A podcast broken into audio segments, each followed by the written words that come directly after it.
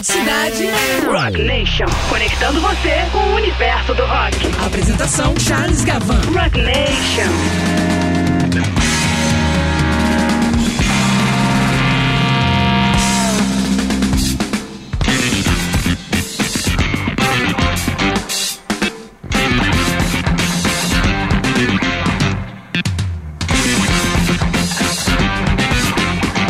Muito boa noite, ouvintes da Rádio Cidade, a Rádio Rock do Rio de Janeiro. Sejam todos muito bem-vindos a mais uma edição de Rock Nation. E eu sou Charles Gavan. Esse é o nosso encontro de todas as quartas que está começando aqui na cidade, está começando agora e a gente fica junto até as 8 da noite. Muito bem, pessoal. O tema de hoje do Rock Nation, dessa quarta-feira, 28 de agosto, são os álbuns gravados ao vivo, isso mesmo, discos gravados ao vivo, muito importantes e às vezes extremamente decisivos nas trajetórias discográficas e também nas carreiras de muitas bandas de rock. Os álbuns gravados ao vivo foram se popularizando ao longo de décadas, especialmente a partir dos anos 70, acompanhando, claro, o desenvolvimento da tecnologia, que cada vez mais permitiu que se registrasse com qualidade técnica shows, apresentações e performances feitas em teatros, palcos improvisados e até festivais.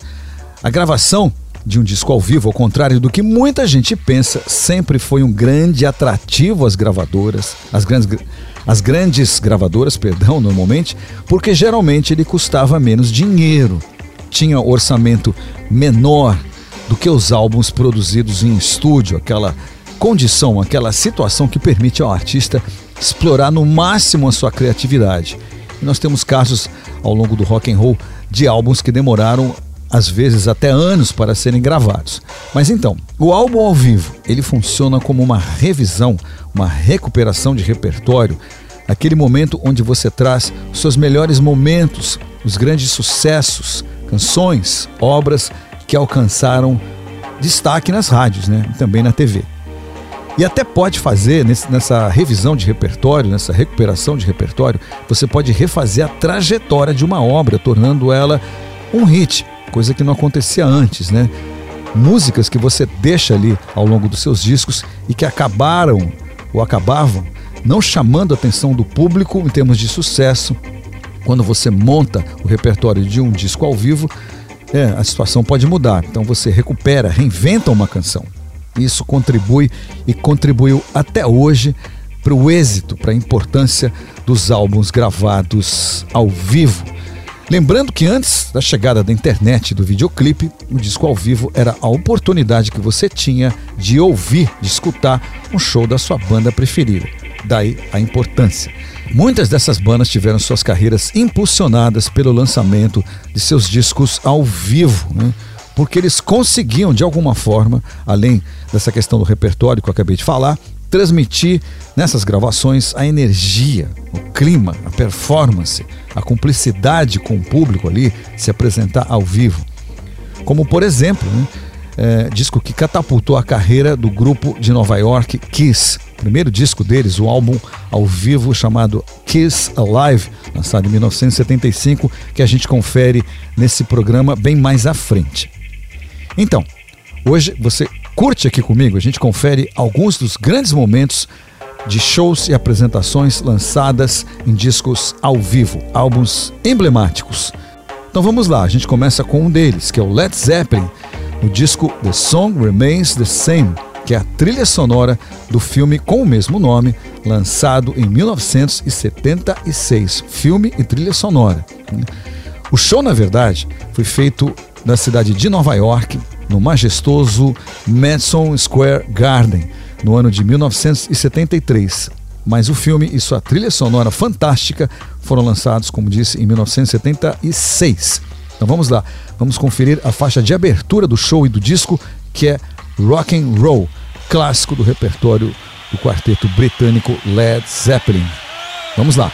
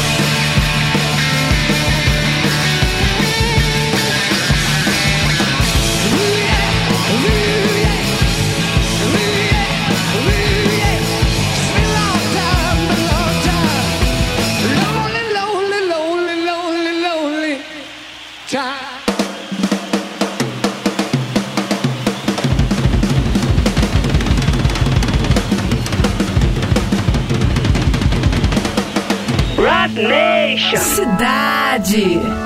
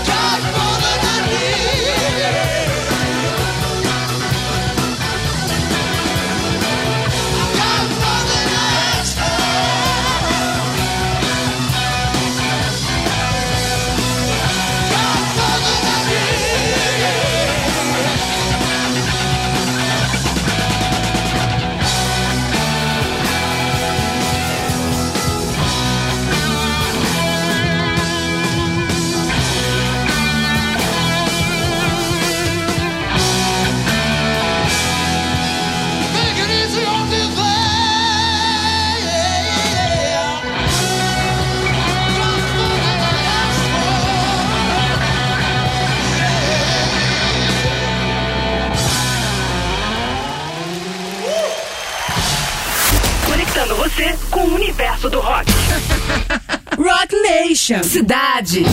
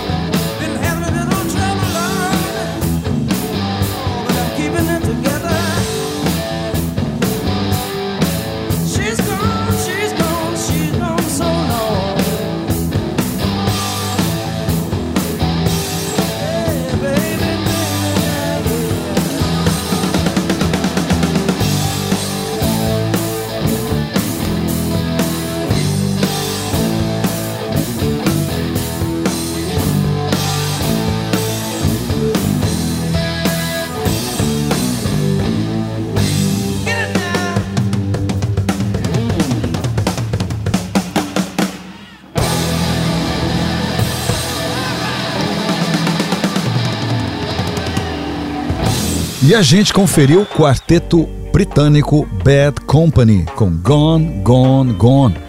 Gravação realizada em Londres em 1979. Está no álbum Live 1977 and 1979, que reúne gravações do Bad Company realizada nesse período, 1977 e 1979.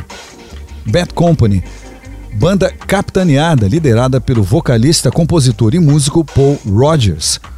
Além de fundador do Bad Company, Paul Rogers também fundou uma das bandas mais importantes do rock britânico, que foi o Free.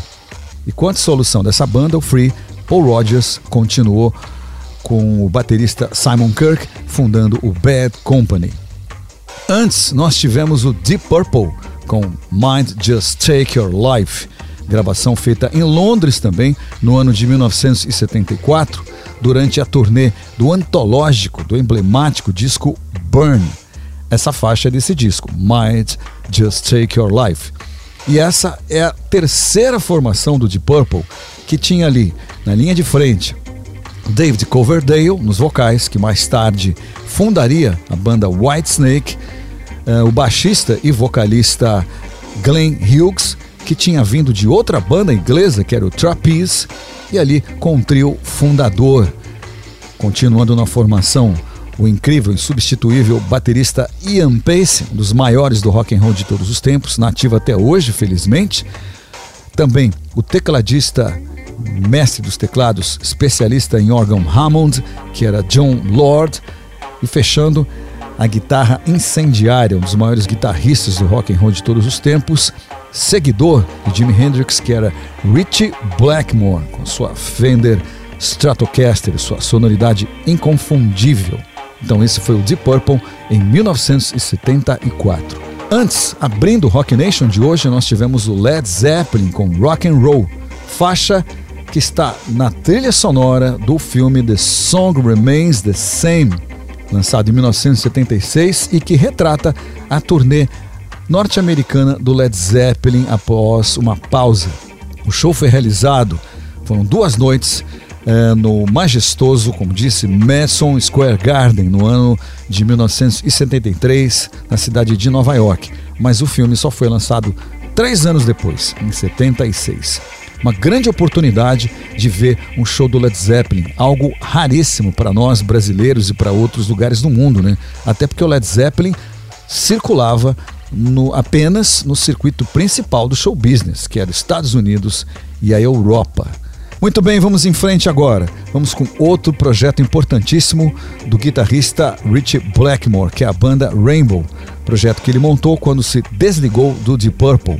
Para isso chamou o vocalista Ronnie James Dio, que ficou um tempo no Deep Purple e depois substituiu Ozzy Osbourne no Black Sabbath. E lá ficou muito tempo. Então, esse é o segundo disco do Rainbow que a gente vai ouvir aqui na sequência. Primeiro é um disco de estúdio e esse segundo aqui chamado Rainbow at Stage, lançado em 1977, é o segundo trabalho discográfico dessa banda. Então vamos lá, vamos conferir Kill the King com Rainbow.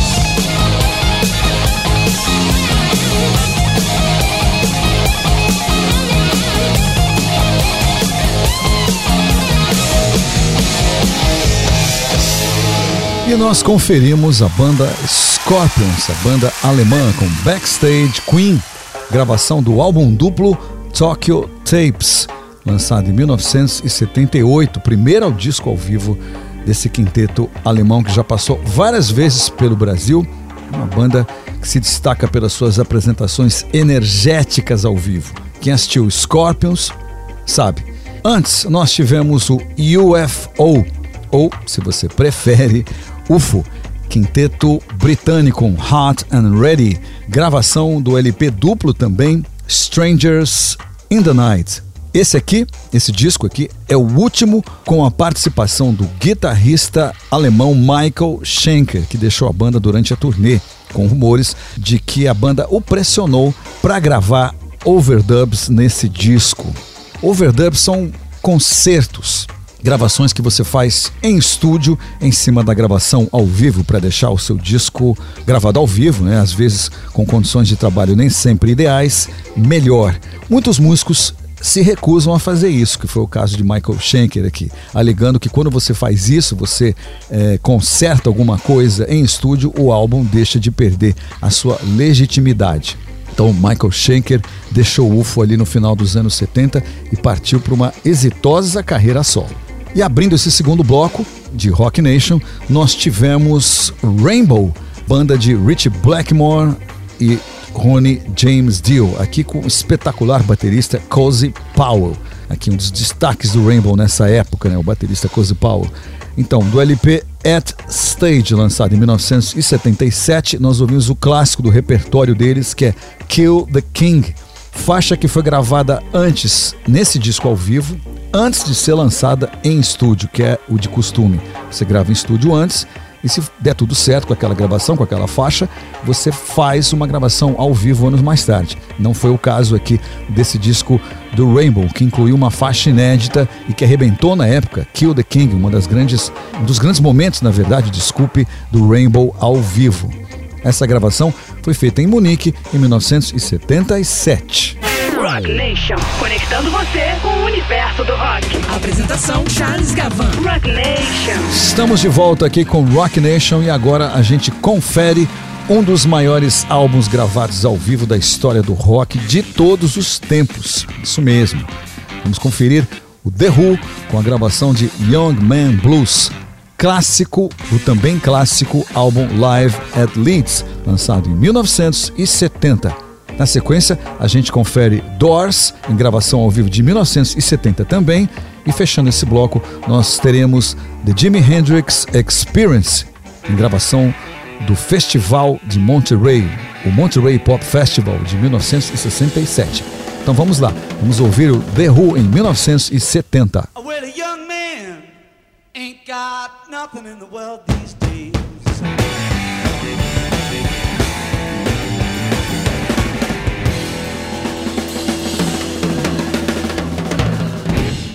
said a young man ain't got nothing in the world these days.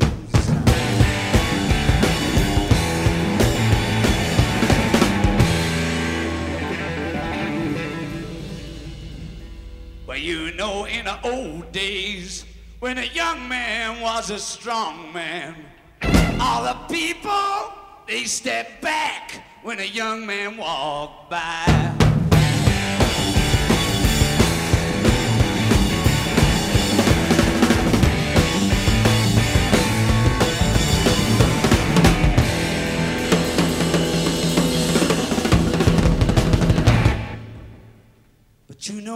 Nowadays it's the old man, he's got all the money. And a young man ain't got nothing in the world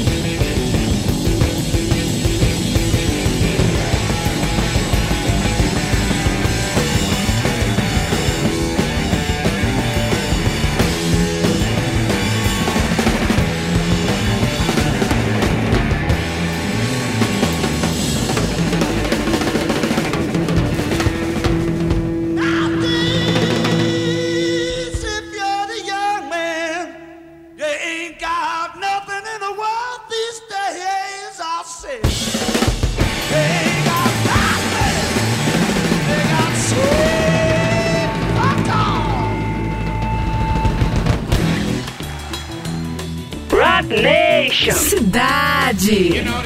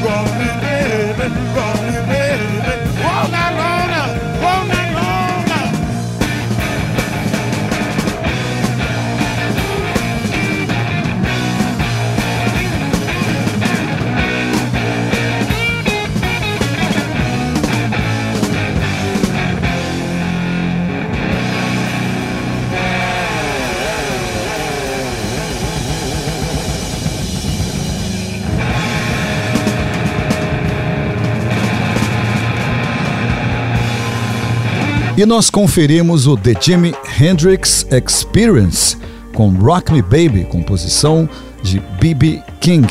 Aqui numa ótima performance, uma performance histórica na verdade, no Monterey International Pop Music Festival, realizado de 16 a 18 de junho de 1967 na cidade, obviamente, de Monterey, na Califórnia. Jimi Hendrix Experience, você sabe, capitaneado pelo incrível, maior de todos, Jimi Hendrix na guitarra, nos vocais, nas composições, e ali acompanhado pelo baixista britânico Noel Redding e pelo excepcional baterista, um dos maiores do rock and roll de todos os tempos, e também inglês Mitch Mitchell, que infelizmente já não está entre nós. A apresentação do The Jimi Hendrix Experience completa foi lançada já várias vezes em vários formatos, em LP, em vídeo, inclusive CD agora está disponível em streaming, tá?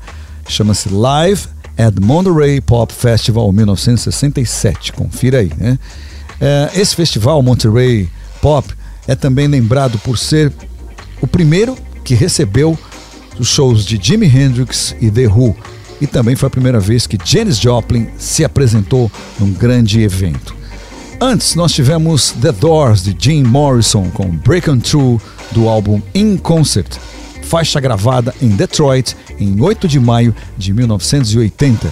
Esse disco do The Doors In Concert de 1970 reúne gravações da banda nesse período em vários shows em sua turnê norte-americana.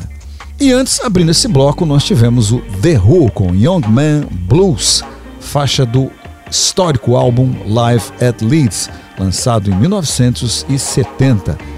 Esse é o primeiro álbum ao vivo do The Who e foi gravado, acredite se quiser, no refeitório da Universidade da charmosíssima cidade do interior da Inglaterra, que é Leeds. Foi gravado em fevereiro de 1970 com a sua formação clássica. Roger Daltrey nos vocais, Pete Townsend nas guitarras, John Entwistle no baixo, um dos maiores da história, e também Keith Moon, um dos maiores bateristas da história também. The Who estava dando prosseguimento às atividades do lançamento do álbum Tommy, é, lançado no mercado britânico no ano anterior, em 1969. E o The Who saiu fazendo uma série de registros, mas não esperava que Live at Leeds se tornasse um dos maiores clássicos do rock and roll. Muito bem, vamos agora para o último bloco de Rock Nation, aqui especial com gravações ao vivo de álbuns ao vivo. É isso aí. Vamos ouvir agora o Queen na turnê do disco Jazz. Queen passou pelo Brasil em 1979, lançando também esse disco, o álbum ao vivo Live Killers.